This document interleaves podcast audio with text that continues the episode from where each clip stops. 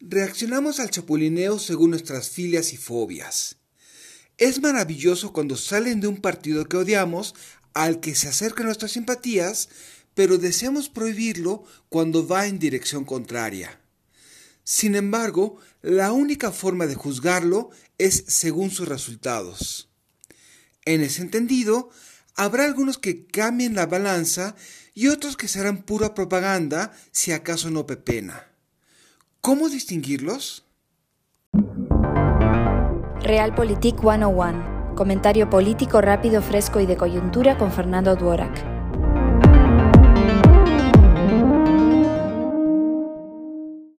Si bien la política se mueve gracias a las traiciones, es indispensable que éstas no se perciban como tales para ser exitosas.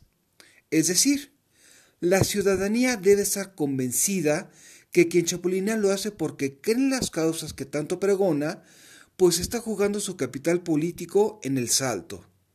Por eso, de cada diez intentos, nueve son un viaje de ida al olvido.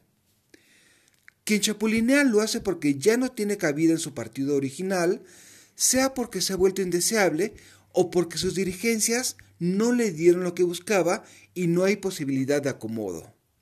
Además, debe ser más barato brincar que quedarse. Y sobre todo, quien desea saltar con éxito debe tener su propio capital político.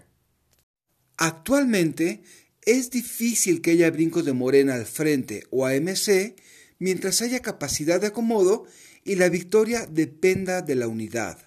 Es decir, es más fácil aguantar hasta lo indecible que salirse. En casos extremos, se puede brincar dentro de la órbita del obradorismo al PT o al verde. Al contrario, será más frecuente ver saltos de los partidos del frente hacia MC o Morena y aliados. La razón, no hay certeza de victoria salvo algunos cargos, la capacidad de acomodo es baja, no hay una narrativa que una tan diversos intereses y las dirigencias están más preocupadas por acomodarse en espacios seguros que en competir. Si hay lógicas detrás del chapulineo, ¿cómo distinguir al sólido del propagandístico? Van algunos criterios. Primero, ¿tiene la persona bases electorales propias que lleguen a cambiar la correlación de fuerzas? No es lo mismo una presidencia municipal o una diputación de mayoría que una regiduría o un asiento de representación proporcional, por dar dos ejemplos. Segundo, ¿qué imagen pública tiene?